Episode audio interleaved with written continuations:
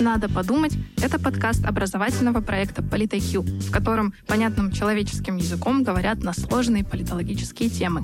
Почему люди врут на экзитполах? Можно ли чувствовать ответственность за то, чего ты не совершал? Насколько политизирована русская литература и победит ли человечество его собственный бытовой мусор? Об этом с экспертами и учеными поговорят кандидат политических наук Кирилл Телин и политолог Мария Цаголова.